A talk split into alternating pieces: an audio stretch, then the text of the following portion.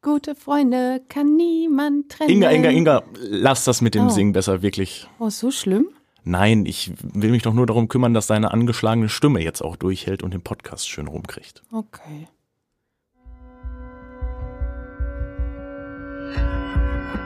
Immer härter. Der Podcast der Berliner Morgenpost.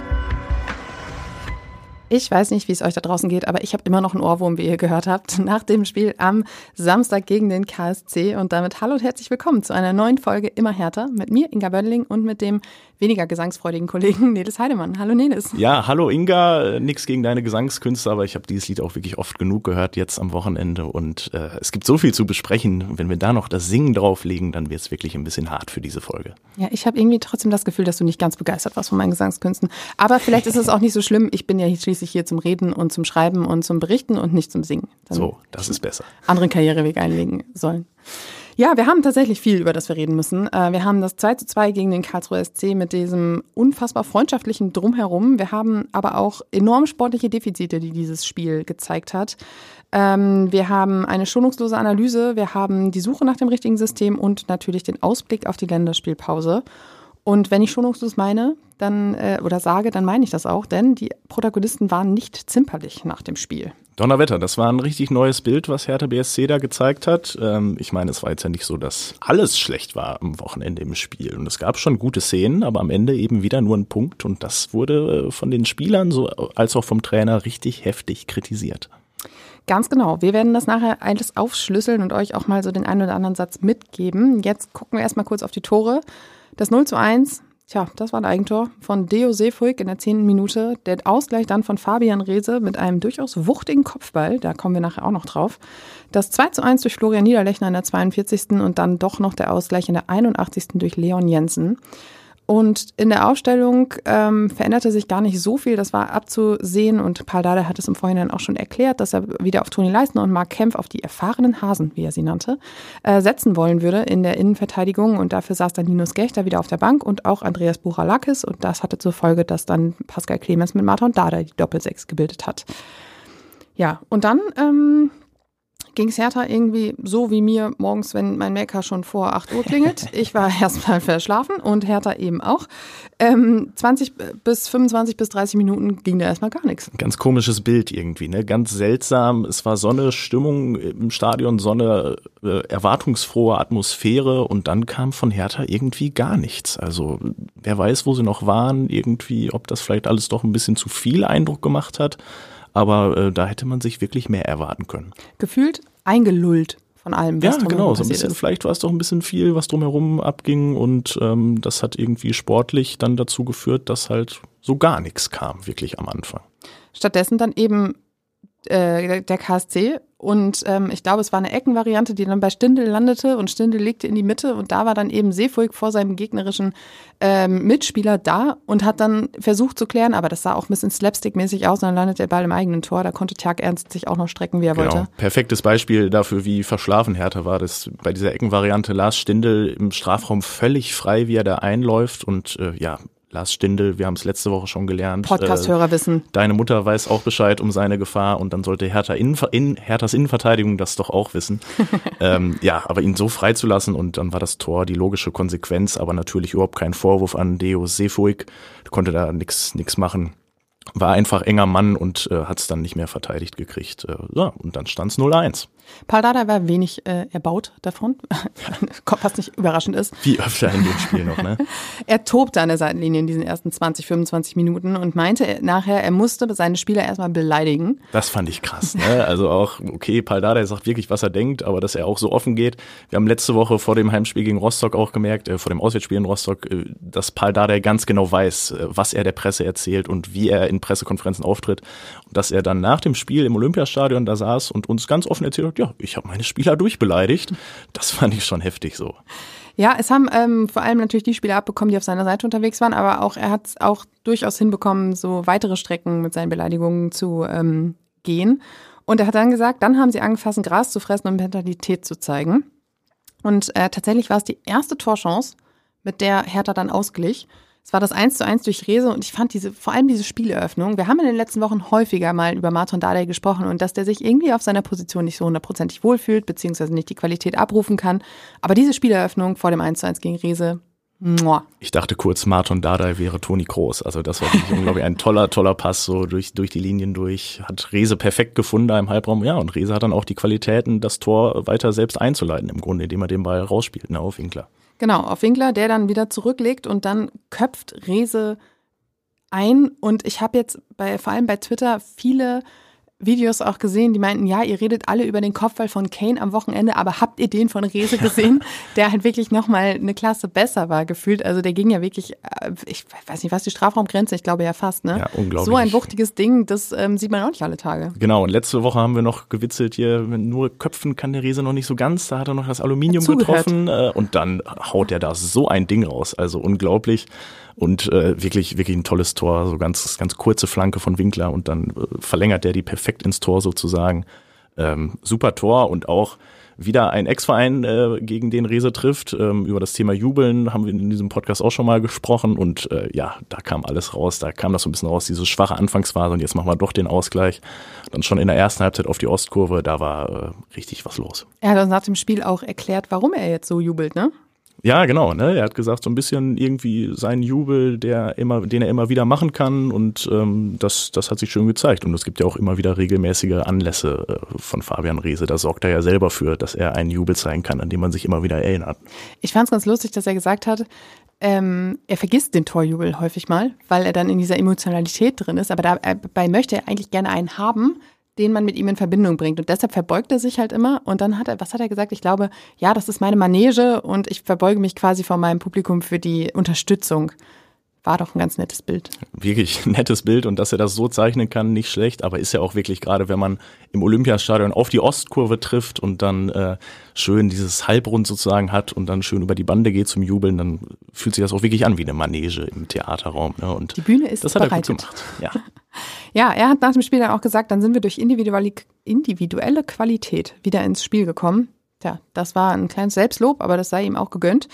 Ähm, und genauso war es eben auch. Es brauchte eben diese dann doch individuelle Qualität von ähm, Martin Dardai eben auch und von Rese, um wieder zurückzukommen. Und dann war Hertha wacher und auch offensiv stärker. Es fehlten zwar die ganz großen Chancen in diesem Moment, aber bis zur 42. Minute hatte man den Eindruck, okay, jetzt hat Hertha das wieder ein bisschen besser unter Kontrolle. Genau, man hat das gemerkt, ne, wie das so häufig ist nach so einem Tor. Das nimmt dann die ganze Mannschaft mit, ähm, das nimmt das Stadion auch nochmal so ein bisschen mit. Dann kamen wirklich die Hertaner von den Fans äh, mal richtig nochmal raus und äh, ja, dann wurden sie auch bald schon belohnt.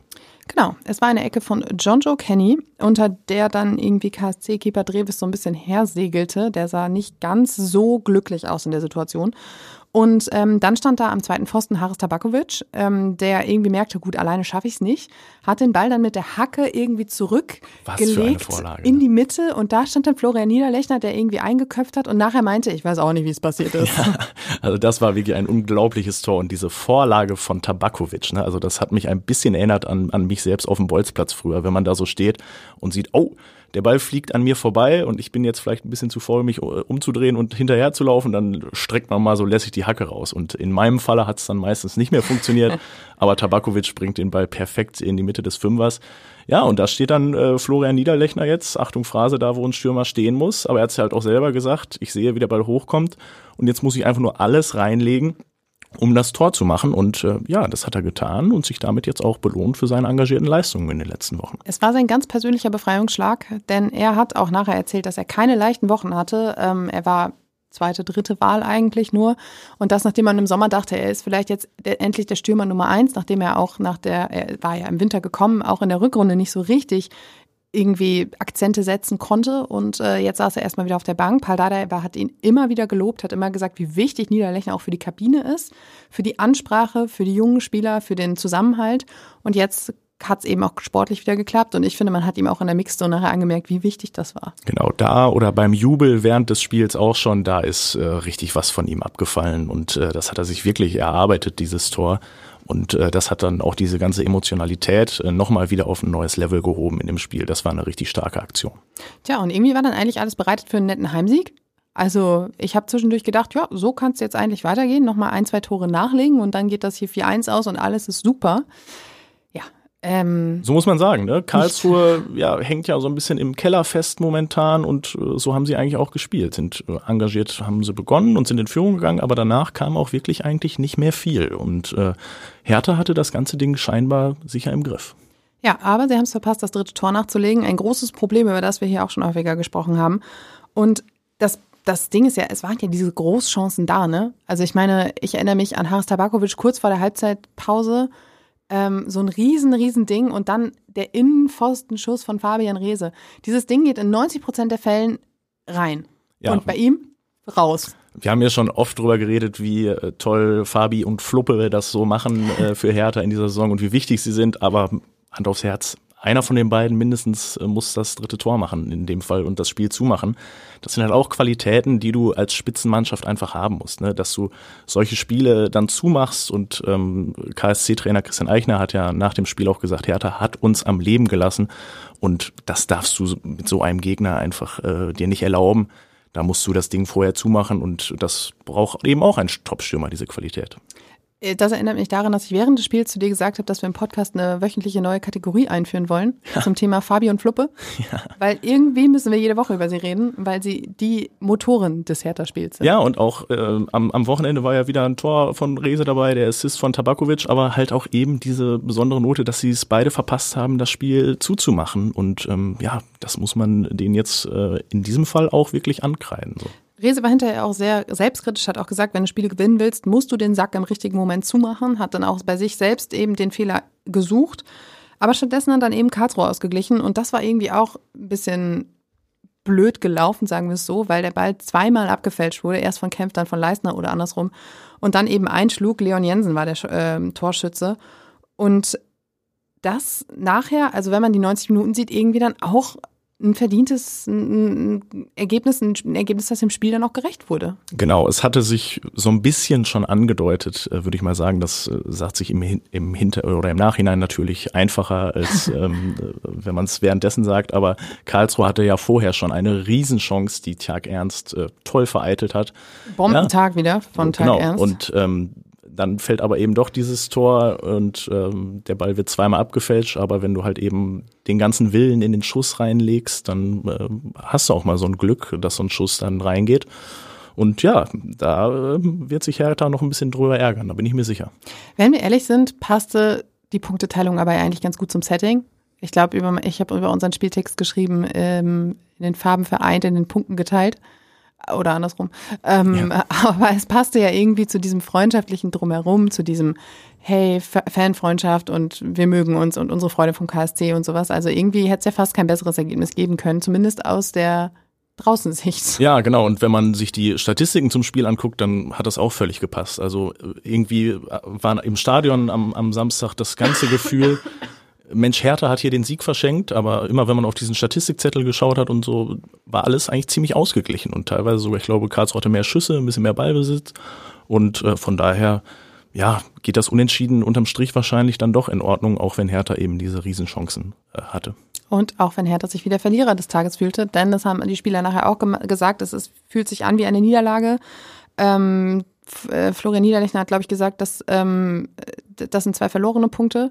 Und auch Paul Dardai hat hinterher gesagt, das sind minus zwei Punkte. Wir wissen, Paul Dardai hat seine ganz persönliche Rechnung, um zu Weihnachten auf Platz vier oder fünf zu stehen, um da oben irgendwie Anschluss zu halten.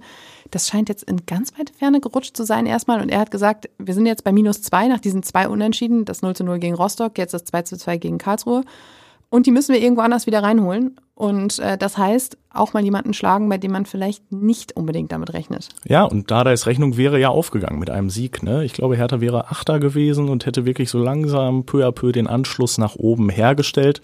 Äh, Und jetzt hängen sie halt weiter ähm, auf Platz 12 äh, fest. Und was ich wirklich beeindruckend fand am Samstag dann, dass man das jedem angemerkt hat, ähm, der mit uns gesprochen hat, aber auch die, die einfach wortlos an uns vorbeigegangen sind, das nervt die richtig und das kotzt die richtig an. Toni Und, Leistner. äh, uh, genau, ne? Das sah so ein bisschen aus wie, wie diese Comicfiguren, bei denen der Rauch aus der Nase kommt. Ja, so, so ist das ungefähr. Und äh, das finde ich ist schon, schon, schon beeindruckend gewesen, weil wenn man sich mal überlegt, was der Karlsruher SC vor zwei oder drei Wochen mit dem anderen Bundesliga-Absteiger Aufsteiger in der zweiten Liga angestellt hat. Äh, und da war Hertha jetzt eigentlich ganz stabil im Vergleich zu Schalke und äh, 0 zu 4, glaube ich, ne? Genau, aber sie geben sich halt nicht mehr damit zufrieden jetzt. Und ist, ich, ich habe mir so gedacht, es ist so ein bisschen das Ende der Ausreden. Und alle haben offensiv gesagt, hey, wir wollen doch oben angreifen. Und so wird das eben nichts. Und ähm, das war schon, schon beeindruckend. Äh, aber klar, wenn du so ein Spiel dann aus der Hand gibst, musst du es dir auch selber ankreiden. Und das hat Hertha, glaube ich, in voller Intensität getan. Vor allen Dingen, du hast jetzt eben zwei Spiele, die du hättest gewinnen müssen, äh, mit Rostock und dem KSC. Und das wär, sind dann vier Punkte, die dir jetzt fehlen, die wirklich oben einen wahnsinnigen Ausschlag gegeben hätten. Schaut mal auf die Tabelle, Herr Thaner, rechne die vier Punkte oben drauf und dann äh, geht's langsam äh, Richtung. Sieht die Welt schon wieder besser aus. Ja. Ja, aber du hast es gerade gesagt, ähm, das war ziemlich ähm, deutlich, äh, ja, wurde, es wurde ziemlich deutlich angesprochen, so, sowohl Paul Dardai als auch Fabi Rehse. Auch Tjag Ernst und Florian Niederlechner haben gesagt, war Mist. Ich möchte nochmal in die Bresche springen für Tjag Ernst, alter Schwede, dass auch der so kritisch sich geäußert hat als junger Torwart ähm, der aber voll in die Rolle als Nummer eins hereingewachsen ist und dann auch den Mut hat, ähm, nach dem Spiel öffentlich das zu kritisieren, wenn das Mittelfeldpressing nicht funktioniert. Respekt. Also das war, das war wirklich stark und äh, sowas ist mir immer sympathisch, wenn Fußballer sich auch klar äußern und wenn sie nicht äh, drum herum labern, sondern wenn es Kritik gibt, dann klar kritisieren. Und das hat äh, Tjag Ernst in einem guten Rahmen getan. Der Typ hat Format, auf jeden Fall. Wirklich? Ich bin da ja auch ein bisschen geschädigt, muss ich sagen, nach den letzten Jahren, in denen es immer sehr, sehr schlecht lief und in denen man dann sehr viele Phrasen gehört hat. Ähm, ist es ein bisschen erfrischend, dass man nach so einer ich wollte gerade sagen Niederlage, aber nach so einem oh, Unentschieden, genau. das sich wie eine Niederlage anfühlte, dann wirklich auch mal eine klare Haltung dazu bekommt. Genau, und es war ja auch gute Kritik von Format. Es wurden ja nicht irgendwie Einzelspieler persönlich angegriffen oder so, sondern immer nur übers Kollektiv äh, richtigerweise gesprochen, wo da die Fehler liegen und ähm, wer weiß, was intern dann noch dazugekommen ist. Aber das ist ja auch das Ding dann von Hertha BSC. Aber sie haben allen in der Öffentlichkeit gezeigt, hey, damit sind wir nicht zufrieden. Wir wollen eigentlich mehr. Wir wissen, dass wir mehr können. Und äh, ich glaube, das ist ein guter Weg. Die Probleme, die sich aus dieser Analyse ergeben haben, sind äh, die fehlende Variabilität. Ähm, wir haben vorhin gesagt, vieles geht eigentlich nur über Rese und Tabakovic, beziehungsweise alles. Das war auch gegen Karlsruhe der Fall. Eigentlich ist jegliche Offensivaktion über links gegangen oder rechts, wenn Fabian Riese da mal unterwegs war. Mittelfeld, das lag komplett brach. Ähm, äh, Florian Niederlechner hatte eben auf der 10 oder als hängende Spitze, je nachdem, er hat sich da zwischen den Räumen ein bisschen bewegt, ähm, auch einfach große Probleme, so richtig Zugriff zu bekommen. Da reden wir gleich auch noch drüber. Ähm, man verlässt sich eben ergo, also eine Konsequenz daraus, auf die individuelle Qualität und das kann auf Dauer nicht funktionieren. Nicht umsonst wird immer wieder das Kollektiv beschwört im Fußball und das fehlende Leistungsmaximum. Das hat nämlich zum Beispiel auch Fabi Rehse gesagt, der gesagt hat, ähm, jetzt muss ich kurz den, äh, den Satz suchen. Ach so, grundsätzlich müssen mehr Spieler auf ihr Niveau kommen, mehr Spieler für Gefahr sorgen und nicht so ausrechenbar sein. Da muss von jedem Einzelnen die Initiative kommen, Spiele gewinnen zu wollen. Auch wenn es mal nicht läuft, kämpfen, ackern, das Spiel umreißen wollen. Genau, und gerade in der zweiten Liga ist das so wichtig. Das ist eine Liga, die noch mehr als die Bundesliga über ein starkes Kollektiv kommt, wo immer wieder geschlossene Mannschaften auftreten. Und klar, Einzelkönner wie Rese und Tabakovic ähm, können Spiele entscheiden, haben sie auch für Hertha schon getan. Aber wenn du dauerhaft langfristig erfolgreich sein willst, dann geht es nur über diesen äh, kollektiven Weg in der ganzen Mannschaft und da muss Hertha zulegen. Paul Dardai hat auch gesagt, es geht dann bei Führungsspielern und Verantwortung übernehmen nicht nur darum, dass es passiert in Phasen, in denen es nicht gut läuft, sondern auch in Phasen, in denen du eben 2-1 führst, damit du da noch nachlegst. Und das hat ihm auch gefehlt, dass da eben der eine oder andere vorangegangen ist und gesagt hat, so Leute, weiter nach vorne, jetzt hier nicht wieder lethargisch werden, weil das ist ja ein Problem, das haben wir schon so häufig gesehen jetzt, dieses dieses lethargische, dieses ähm, aktionslose nach einer Führung in dieser Saison, das ist ja, also da, da, da fehlt mir ja manchmal wirklich, fehlen mir die Worte. Genau, und das ist eine ganz entscheidende Eigenschaft von Spitzenmannschaften, vielleicht sogar die wichtigste. Wenn du führst, musst du das Ding zumachen oder auch einfach die Spielkontrolle behalten und den Gegner überhaupt kein Fitzelchen Hoffnung mehr geben und ihn einfach nicht mehr in dieses Spiel reinlassen. Das ist natürlich Chanceverwertung, aber es sind auch so Dinge, hat Dada ja auch angesprochen, einfach Ballbesitz halten, sicher den Ball durch die eigenen Reihen laufen lassen, den Gegner laufen lassen und so äh, gewinnst du Kontrolle über ein Spiel und da hat Hertha wirklich noch Defizite, da müssen sie noch dran arbeiten. Fabian Riese hat dann auch noch eine kleine Einheit Mathe-Nachhilfe äh, eingeschoben. Was kann dieser Mann eigentlich nicht? und gesagt, wenn man zwei, drei Spieler auf sich zieht, entstehen woanders Überzahlsituationen, weil da fehlt dann ja ein oder zwei Mann. Äh, da müssen wir variabler werden. Es kann nicht nur unser Spiel sein, komplett auf individuelle Qualität zu setzen. Ich habe ein Problem mit dem Wort individuell. äh, in Kombination ja. mit Qualität. Ja. Ähm, Und er hat dann eingeschoben, es ist auch nicht der Fall, aber wenn einer gedoppelt wird, ist irgendwo anders ein Spieler frei und den müssen wir finden. Und das ist eben genau der Punkt, wenn die zweite Liga erkannt hat, dass man Haris Tabakovic und Fabian Riese nicht ohne doppelte Betreuung unterwegs äh, lassen sein sollte, dann ist vielleicht ein Martin Winkler, dann ist vielleicht ein Florian Niederlechner ein bisschen freier unterwegs. Und diese Spieler muss man finden, die muss man anspielen, um dann eben auch seinen Nutzen daraus zu ziehen und nicht zu sagen, ja, hat nicht geklappt, weil wir waren halt gedoppelt. Genau, und das Anspielen ist das eine, aber diese Spieler müssen natürlich auch die Tore dann machen. Es gab zum Beispiel Pascal Clemens war es, der auch noch eine Riesenchance auf das dritte Tor hatte und wirklich alles toll gemacht hat, richtig, richtig gute Laufwege hatte, den äh, Gegenspieler dann noch hat aussteigen lassen. Aber der jagt den Ball halt in den Berliner Nachthimmel und nicht in die Maschen. Ne? Und dann, dann wird's schwierig. Was ich besonders interessant fand, war die Pressekonferenz hinterher. Nicht nur, dass Christian Eichner in seiner Freizeit offensichtlich ähm, Pressekonferenzen von Paul Dada hört, weil es ihn erheitert. Es lohnt sich immer, ja. Ähm, sondern dass Paul auch relativ ähm, ja, offen über sein Innenleben gesprochen hat. Genau, ja, ganz interessant. Denn ähm, erstmal war er ein bisschen zurückhaltend. Christian Eichner hatte als Gästetrainer das erste Wort, hat seine Analyse ähm, gegeben und dann hat Paul gesagt, ja, passt. Muss ich nichts hinzufügen. Ein Unikat, dieser Mann. So, und dann ne? hat er aber trotzdem natürlich noch Fragen gekriegt und meinte dann auch, ja komm, dann gehen wir jetzt in die Analyse. Und dann hat er eben gesagt, ähm, dass ihm das Personal auch ein bisschen fehlt, um diese Spielidee umzusetzen. Er hat gesagt, du brauchst Spieler, die das Spiel machen, die mit dem Rücken zum Tor das Spiel machen können. Das sind Ibo Masa, Jeremy Duziak, Palgo Dardai, das sind die Spieler, die gerade alle verletzt sind.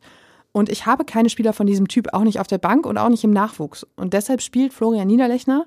Er beißt, er kämpft, er geht in die Tiefe. Mit Smile haben wir es auch versucht, Smile Previak. Aber das hat nicht funktioniert auf der Position. Und das war ja schon eine relativ deutliche Einsicht in die Problematik, die bei Hertha eigentlich herrscht. Genau, der Kader ist ähm, nicht so ausgestattet, zumindest momentan nicht, äh, wie Paldada es gerne hätte. Und ähm, klar, die Verletzungen spielen da auch eine Rolle. Äh, aber ja, manchmal muss sich auch einfach der Trainer an das anpassen, was da ist, ne? Und äh, mit dem vorhandenen Material ähm, arbeiten. Und auch das ist Paldada dann gerade nicht so gelungen. Eben, und er hat halt gesagt, Smile Previak hat auf der Funkt Position nicht funktioniert. Er hat ihn dann aber trotzdem gebracht. Ist ja auch eine Frage, gut, warum dann nicht mal was anderes ausprobieren? Ähm, hinzu kommt, dass er seine Wechsel auch gar nicht ausgeschöpft hat. Ähm, da saß noch ein Bilal Hussein auf der Bank und ein Michael Kabownik, der durchaus auch im Mittelfeld seine Stärken hat. Das heißt, du kannst da ja vielleicht auch mal variieren. Ähm, er hat dann auch noch gesagt, ich kann nicht zaubern. Im ganzen Nachwuchs haben wir diesen Spielertypen nicht. Das ist unser Problem und das müssen wir lösen. Ich erwarte mehr, habe aber die spielerischen Mittel nicht dafür. Und du kannst einem Spieler nicht die Aufgabe geben, die er nicht erfüllen kann. Ja, dann muss der Trainer sich darum kümmern, dass der Spieler in die Lage kommt, äh, die Aufgaben zu erfüllen. Ne? Klar, ähm, wir reden immer noch über zweite Liga und es gibt keine Alleskönner dort, aber du kannst doch auch als Trainer äh, mit deinen Spielern arbeiten und wenn du bestimmte Vorstellungen hast, dann musst du die im Training halt erarbeiten. Ne? Ich habe mir halt auch die Frage gestellt, warum das System nicht an die Spieler anpassen, die du hast. Genau. Das ist ja auch so ein Punkt. Ich meine, du hast hochveranlagte Spieler. Bilal Hussein muss ein unfassbares Talent sein. Wir haben leider noch nicht so viel von ihm gesehen. ähm, Michael Kabownik saß jetzt auch erstmal wieder auf der Bank, obwohl er eigentlich ein paar ähm, Spiel, Spiele gemacht hat. Er dann als, äh, ich glaube, als Linksverteidiger war es, Rechtsverteidiger, als Verteidiger. Mhm. Ähm, aber du kannst ja auch mal versuchen zu variieren, zu sagen, hey, wir versuchen es mal nicht im 4-2-3-1. Genau, ne? du musst flexibel sein als Trainer, du musst mit dem arbeiten, was du hast und äh, nicht eben so starr an deiner Idee immer festhalten. Also ähm, wir sehen das auf allen Leveln. Manchmal kann man sich auch gut an die Gegner anpassen, dann mal das System äh, verändern. Und äh, Paul Dardai sollte jetzt eben auch ein bisschen Mut vielleicht mal von seiner Seite aus beweisen und ähm, andere Dinge probieren, die dann vielleicht etwas erfolgsversprechender sind. Viele von euch da draußen werden jetzt vielleicht das Gefühl haben, ähm, Groundhog Day, das haben wir doch alles schon mal erlebt. Ja, ähm, das ist eine Kritik, die Paldada eigentlich schon äh, jahrelang auch als Trainer von Hertha BSC begleitet, dass er eben immer sehr strikt an seinen Ideen festhält, dass er wenig von innovativen Ideen hält, dass er wenig für Weiterentwicklung steht. Das war eine Kritik, die äh, musste er sich schon bei seiner ersten Anstellung gefallen lassen, auch bei seiner zweiten dann, ähm, weswegen man dann im Endeffekt sich ja auch von ihm getrennt hat, weil man eben nicht den richtigen Trend gesehen hat, nicht das Gefühl hatte, okay, er kann diese Mannschaft jetzt wirklich zu einem Konstrukt formen, das sich eben weiterentwickeln kann und spielerisch besser werden kann. Und das war auch so ein bisschen der Gedanke, den wir hier auch schon mal besprochen haben, als Paldada Trainer geworden ist. Klar, ihn zu holen, als es um den Abstieg ging, war genau der richtige Griff, weil Paldada eben dafür bekannt ist, dass er Kollektive formen kann, dass er mit seiner Art auch ankommt und dass er auch den einen oder anderen Spieler davon überzeugen kann, dann doch vielleicht nochmal zwei, drei Prozentpunkte mehr zu geben. Mit Beleidigungen vielleicht, wie wir gelernt haben. mit Beleidigungen. Manchmal muss es die harte Schule sein. Ähm, aber da sind wir, da über diesen Punkt sind wir eben jetzt hinweg. Er hat es genau. geschafft, genau. da eine Mannschaft zu formen. das hat die Mannschaft äh, nicht mehr, dieses Problem, dass ja, da kein Kollektiv genau. steht. So eine Saison ist unfassbar lang, da musst du dich weiterentwickeln und äh, nur diese Mentalitätskarte zu spielen, ja, Paldada hat da einen richtig guten Job gemacht und äh, ich glaube, er hat einen ganz großen Anteil daran, dass diese Hertha-Familie momentan so gut gelaunt zusammensteht. Aber es muss halt weitergehen und ne, man kann sich nicht darauf ausruhen jetzt.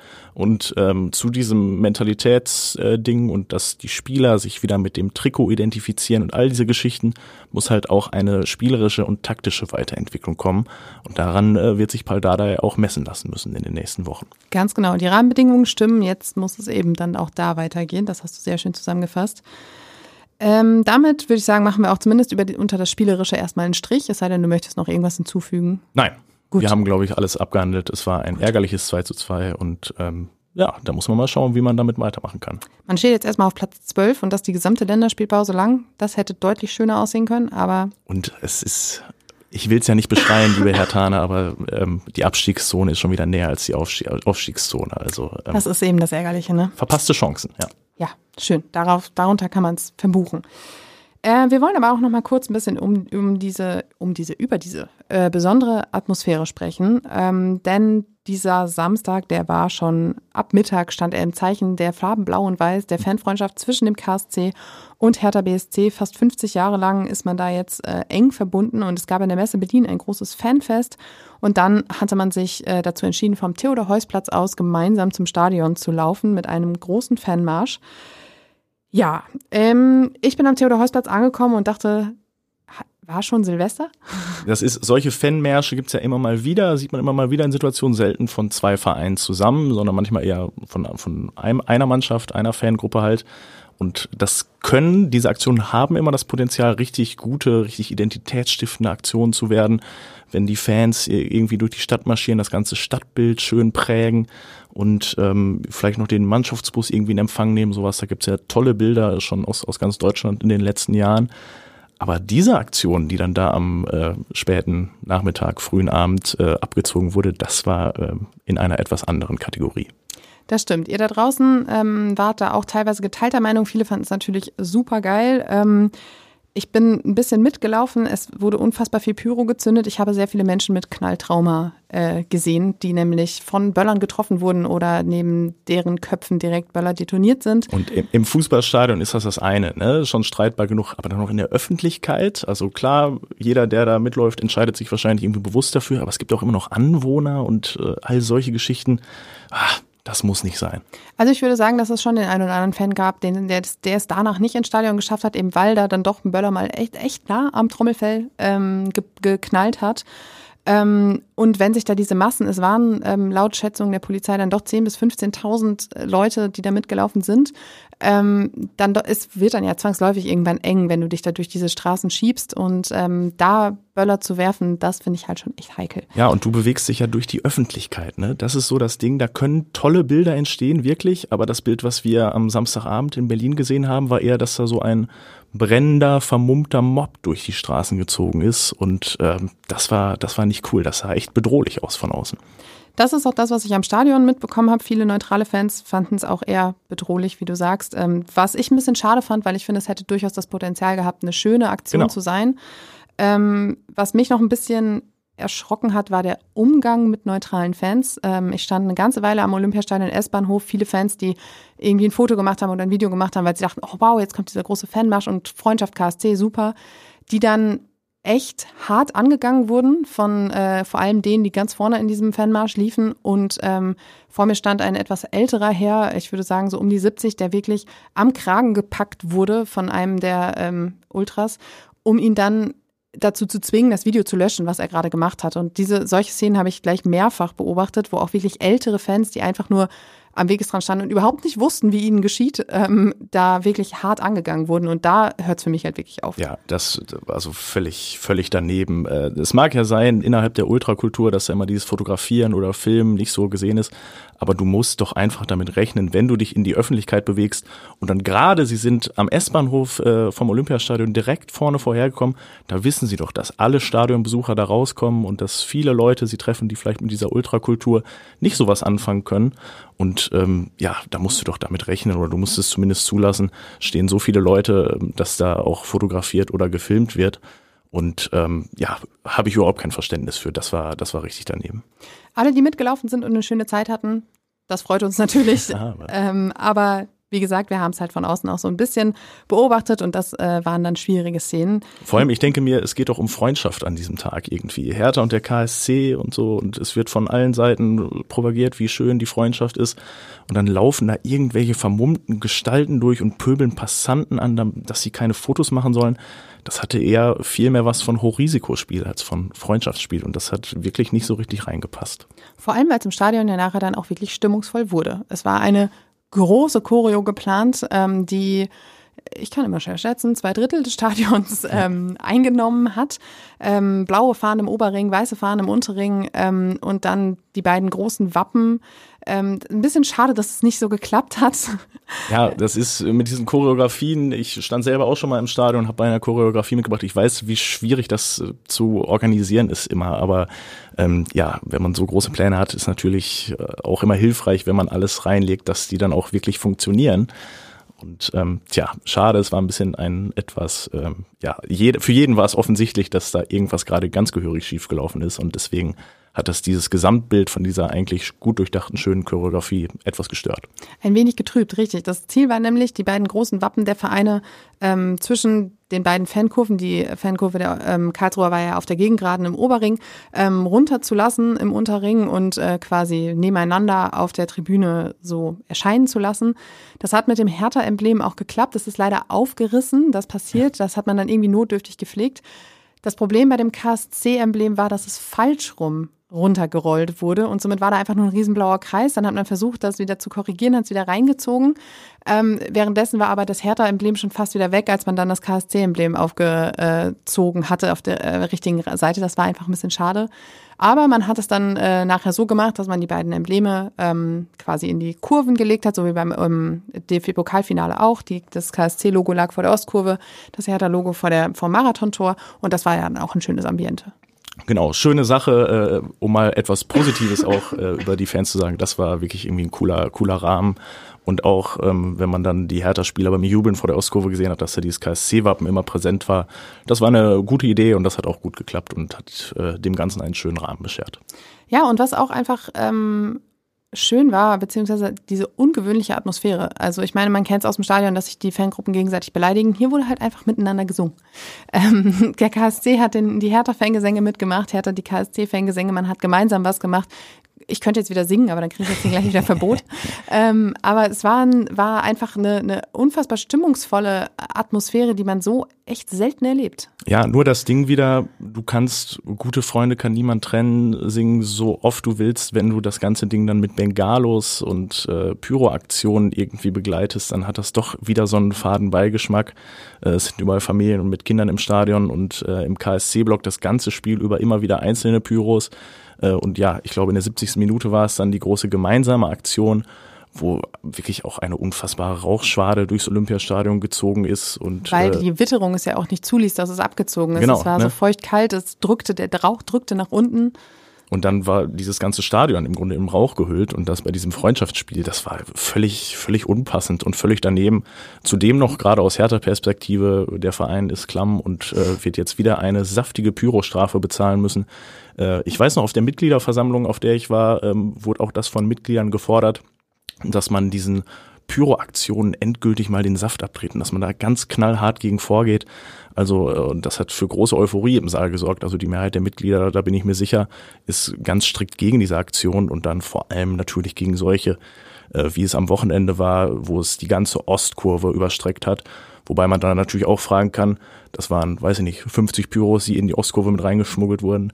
Was macht der Sicherheitsdienst im Olympiastadion eigentlich den ganzen Abend? Also ja. das kann es ja auch nicht sein. Bevor ihr da draußen die, diese Aktion gutheißen uns wieder bepöbelt, spart euch die Kraft. Wir haben unsere Meinung, ihr eure. Lassen wir das einfach so. Ähm, ja, damit würde ich sagen, machen wir einen Strich unter das Spiel insgesamt ähm, beim nächsten Heimspiel am 3. Dezember gegen die SV Elversberg. Ähm, wird das wieder ein anderes Szenario ja, das, sein. Das wird eine ganz andere Atmosphäre. Muss man ja auch sagen, hey, Samstagabend 60.000 Zuschauer im Stadion fast. Richtig, äh, richtig. Das war unterm Strich schon, schon stark für die zweite Liga. Ne? Das hat übrigens KSC-Trainer Christian Eichner auch noch gesagt. Er meinte, meine Spieler kennen das ja gar nicht, vor so Mhm. vielen Spielern, äh, vor, vor so vielen Fans zu spielen. Also auch da hat man ähm, aus Berlin wieder ein Zeichen gesetzt und gesendet von wegen, hey, wir können hier auch richtig geile Atmosphäre machen. Wir erinnern uns kurz an die 27.000 gegen Mainz. Ja, genau. Ähm, das ist jetzt nochmal so ein, so ein gutes Bild gewesen. Nelis, lass uns auf die Länderspielpause gucken, die jetzt auf uns wartet. Ähm, es sind ein paar Spieler unterwegs. Ich habe mir das hier schön aufgeschrieben, damit ich niemanden vergesse. Wahrscheinlich habe ich trotzdem jemanden vergessen. Äh, Haris Tabakovic und Smaj Previak sind für Bosnien unterwegs. Für Tabakovic wird das Debüt, denn er hat die Nationalität gewechselt, ähm, beziehungsweise spielt jetzt nicht mehr für die Schweiz, wo er eben auch kaum eine Chance hatte, sondern für Bosnien. Ähm, Peter Pekarik ist mit der Slowakei unterwegs und trifft unter anderem auch auf die beiden. Ähm, ich finde das übrigens total faszinierend. Also sowohl bei Pekarik als auch bei Anderson Lukoki, der für Angola unterwegs ist. Die spielen bei Hertha im Moment gar keine Rolle, gar keine Einsatzzeiten, aber werden konstant für ihre Nationalmannschaft nominiert. Ja, super Geschichte für die beiden. Ne? Vielleicht äh, kriegen sie ja da mal ein paar Spielminuten und können äh, irgendwie wieder so ein bisschen ihren Rhythmus finden, um auch bei Hertha wieder anzugreifen. Ich wage es zu bezweifeln, aber hey, wenn das Land sie braucht und die Nominierungen dann erfolgen, ist das eine gute Geschichte. Absolut. Äh, Andreas Buchalakis ist für Griechenland unterwegs. Mysian Maurida feiert seine Premiere für die Komoren. Ähm, auch da gleicher Punkt. Ja. Bisschen in der U23 unterwegs, aber kein, keine Chance im Moment bei den Profis. Finde ich einfach ein bisschen faszinierend. Äh, Martin Dardai und Julian Eitschberger sind bei der U21. Wir drücken die Daumen, dass Martin Dardai es auch diesmal schafft, denn nach den beiden letzten Nominierungen musste er jeweils verletzt absagen. Ähm, er war auch äh, gegen den KSC verletzt oder angeschlagen ausgewechselt worden. Hoffen wir, dass sich das äh, beruhigt hat. Tjag Ernst und Linus Gechter sind bei der U20 und Tim Goller und Pascal Clemens bei der U19. Und ja, auf dem Schenkendorfplatz wird trotzdem äh, weiter fleißig trainiert. Aber was für eine beachtliche Anzahl an Länderspielern für einen Zweitligisten. Oh, wow, was, also das ist ja wirklich fast eine komplette, komplette Mannschaft. Und auch gerade äh, diese ganzen Nominierungen für die deutschen U-Nationalmannschaften, das zeigt ja eindrucksvoll sehr schön den Weg, den Hertha eingeschlagen hat und dass der eben gut ankommt. Wir haben das in den äh, letzten Jahren immer wieder gesehen, wie wichtig die deutsche U21 ist für den Nachwuchs von Gesamtfußball Deutschland. Dass da jetzt regelmäßig Hertaner eine Rolle spielen, das ist eine richtig gute Nachricht.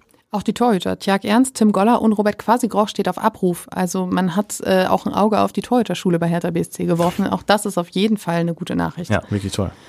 Genau, auf dem Schenkendorfplatz wird trotzdem weiter äh, fleißig trainiert. Es gibt mehrere öffentliche Trainingseinheiten und am Donnerstag gibt es das Testspiel gegen Altklinike. Ähm, Thorsten Matuschka. Ja, aber Ähm, schöne Sache, ne? Altklinike auch ein Verein hier aus der Umgebung und das hat Hertha ja zuletzt äh, immer wieder gemacht, gerade in den Länderspielpausen.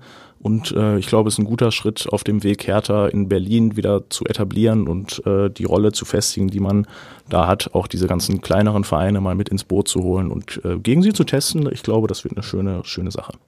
Das glaube ich auch. Äh, Das Testspiel haben Paul Dardai und Thorsten Matuschka wahrscheinlich im Vorfeld irgendeiner Zweitligapartie am Expertentisch bei Sky Ja. eben, eben festgemacht. Äh, Das Wochenende ist dann frei und dann kommt noch die Woche mit der Vorbereitung auf das Spiel gegen Hannover. Da sprechen wir dann nächste Woche drüber. Es ist so ein bisschen eine ähnliche Planung wie bei der letzten Länderspielpause und auch bei der davor. Paul Dardai ist da wenig von seinen äh, Prinzipien abgewichen. Beim, bei der ersten Länderspielpause hat es geklappt. Danach gab es 3 zu 0 gegen Eintracht Braunschweig. Jetzt bei der letzten eher so semi, da gab es dann die Niederlage in Nürnberg. Da hat Paul Dardai dann auch gesagt, ja, vielleicht haben wir irgendwas falsch gemacht, müssen irgendwie anders reagieren. Wir werden sehen, ob er das für die nächste Woche dann in Vorbereitung auf Hannover, das ja dann schon am Freitag ist, anpasst. Genau, und wir haben es jetzt ja gesehen, äh, es gab von den letzten beiden Spielen jetzt reichlich Raum, irgendwie äh, was zu erarbeiten und dafür gibt's jetzt schön viel Zeit, auch wenn einige Spieler unterwegs sind. Äh, Fabian Rehse zum Beispiel, der am Montag beim Genau. Zahnarzt war. Ja, ja. Äh, aber ja, Paul Dardai kann jetzt richtig was erarbeiten mit seinen Jungs und ähm, da können wir gespannt drauf sein, was wir in Hannover davon zu sehen bekommen. Ich weiß nicht warum, aber ich habe irgendwie ein gutes Gefühl. Ich glaube, das waren zwei Warnschüsse oder jetzt vor allem das 2-2 gegen den KSC zur richtigen Zeit. Ich glaube, dass man sich da jetzt äh, dann doch nochmal so ein bisschen mehr aufs Sportliche besinnt und sagt, so Leute, das ist die Marschroute, da wollen wir gehen. Wir werden uns das anschauen. Ja, zumindest weiß jeder, dass jetzt weiter gearbeitet, weiter geackert werden muss. Äh, wer weiß, wenn Hertha jetzt schon Vierter oder Fünfter ähm, wäre, vielleicht würden dann auch schon wieder die Bundesliga-Träume überhand nehmen in Westend. Und äh, so weiß jetzt jeder Bescheid, dass noch ein langer Weg vor der Mannschaft äh, liegt. Das kann auch immer was Gutes sein. So sieht's aus. Ähm, wir hören uns am 20. November, nächste Woche Montag wieder. Bis dahin würde ich sagen, vielen Dank fürs Zuhören. Kommt gut durch die Woche und bis nächste Woche. Tschüss.